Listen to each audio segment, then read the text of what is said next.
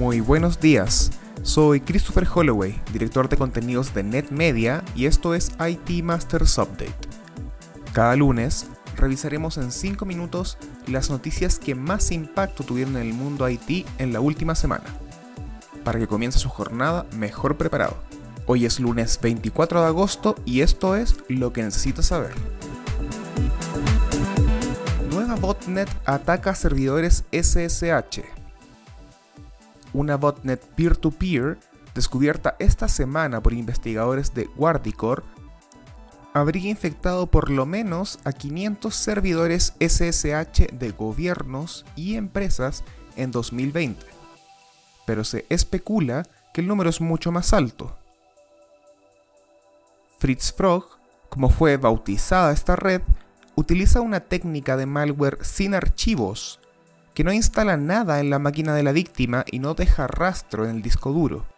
Esto hace de su detección una pesadilla para las herramientas de seguridad tradicionales.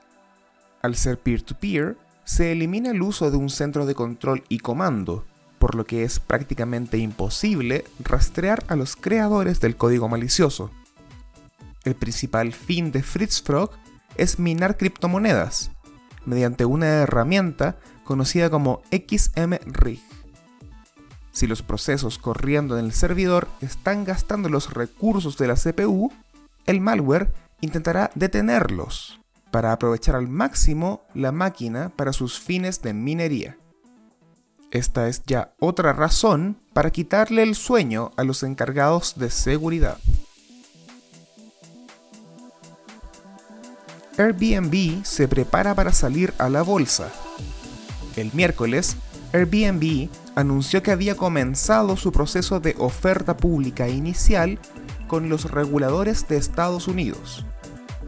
La movida era una de las más anticipadas en Silicon Valley para el 2020 y se dio peligrar luego de que el COVID-19 impactara con todo su peso a la compañía especializada en renta de casas y habitaciones para turistas. Afortunadamente para Airbnb, durante las últimas semanas se ha apreciado un rebote en la industria de viajes, mientras que los turistas están evitando hoteles grandes y optando en cambio por casas vacacionales. En julio, por ejemplo, se agendaron más de un millón de noches en un solo día utilizando Airbnb, por primera vez desde marzo 3.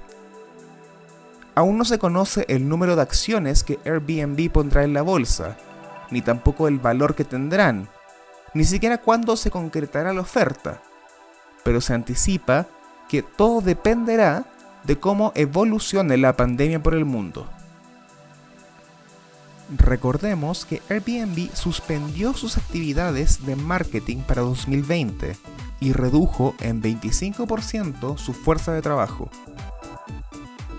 Esta oferta pública podría tener más de salvavidas que de oportunidad de inversión. IBM alcanza nuevo hito cuántico.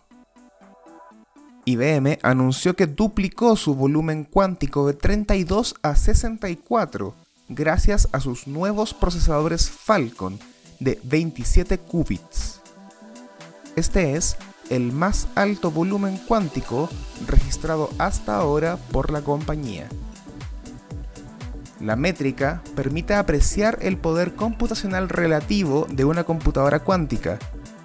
IBM ha conseguido doblar este valor cada año desde que desarrolló el concepto en 2017. La compañía indicó que alcanzó estos resultados gracias a una serie de técnicas que optimizaron la operación de su hardware cuántico. Los métodos deberían mejorar cualquier circuito cuántico que corra sobre IBM Quantum y estarán disponibles en el próximo lanzamiento de servicios de IBM Cloud, así como en el kit de desarrollo de código abierto QuizKit. Eso fue todo por esta semana. Les recordamos suscribirse a IT Masters Update en su servicio de noticias y podcast favorito. Nos encontramos en iTunes, Spotify y Stitcher.